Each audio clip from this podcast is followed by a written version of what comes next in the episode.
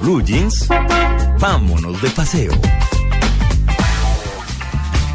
Doña Maritza, ¿a dónde vamos? María Clara, nos vamos a dar una vuelta al mundo porque resulta que ya salió el listado de los 10 lugares que hay que visitar, los 10 países que hay que visitar según la revista Lonely Planet. Ay, qué chévere. La guía, perdón. Ay, qué chévere. Una guía que, pues para los amantes de los viajes, para los viajeros, pues nos resulta muy útil y cada año eh, publica este listado, tanto de países, ciudades, islas, etcétera. Yo les traje el listado de los países, solo hay uno en Sudamérica y lamentablemente no es Colombia. Ah. La mayoría de estos no. están en Europa y Asia, así que alisten harta platica para recorrer. Va a ser una rifa.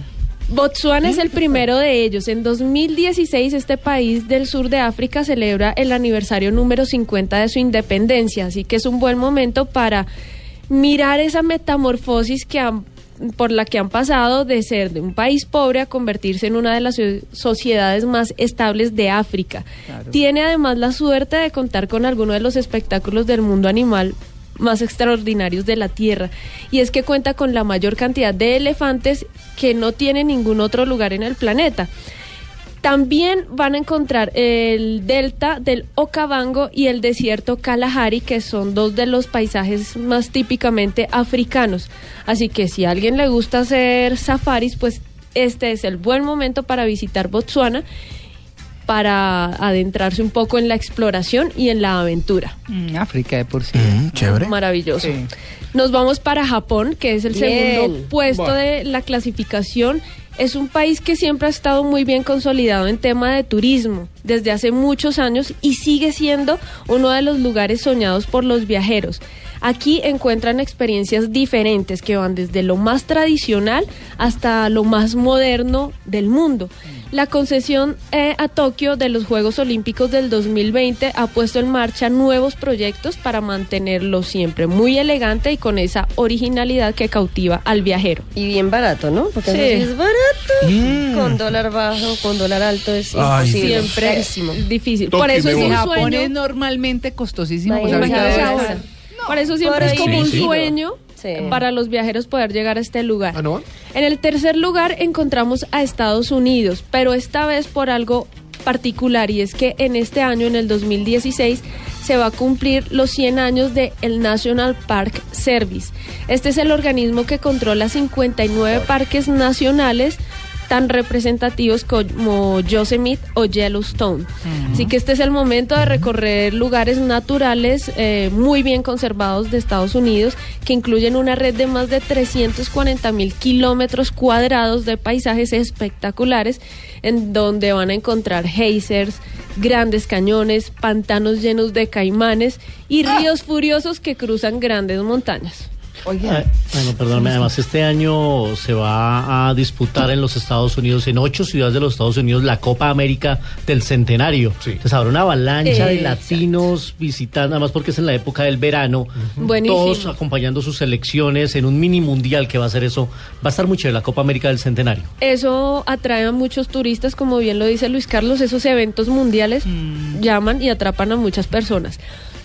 El otro destino es Palaos. ¿Dónde ¿Sabe? es eso? No, eso es en, ¿Eso la- dónde queda, oye? en el Pacífico, como ¿Dónde entre es eso? Indonesia, ¿Palau o Palaos? Palaos. Palaos. Sí, es un Palaos. remoto y minúsculo archipiélago en el Pacífico. Hace parte de uno de los destinos de buceo más espectaculares en el mundo. El 100% de su territorio marino es reserva natural. Entonces se ¿cómo podrán será? imaginar Se la divino. cantidad de peces, corales y paisajes submarinos.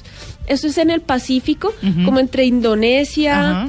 O sea, queda como en ese cuadrito arribita de. Australia. Ah, ok. Oceanía. Abajo de, sí. Exacto.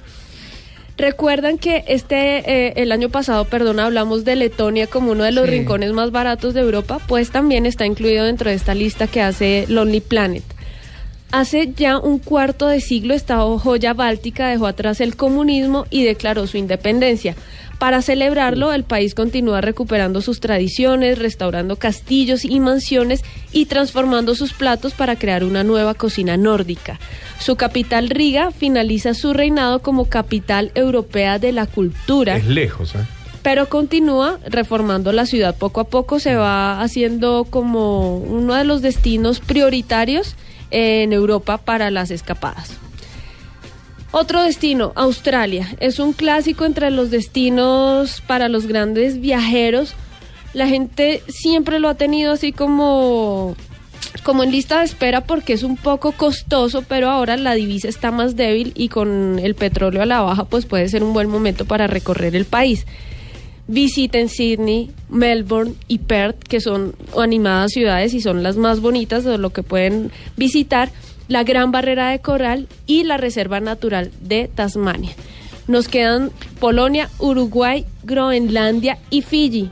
Entonces hablemos de Uruguay, que es la que queda en Sudamérica, Mm. entre Brasil y Argentina, un paraíso para el mochilero, playas casi salvajes, vida de gauchos en sus estancias del interior, Mm. fuentes termales, que me encanta, Sí, glamour y famosos en Punta del Este, historia de mansiones en la ciudad de Colonia y una capital pequeña como lo es Montevideo, muy llena de creatividad.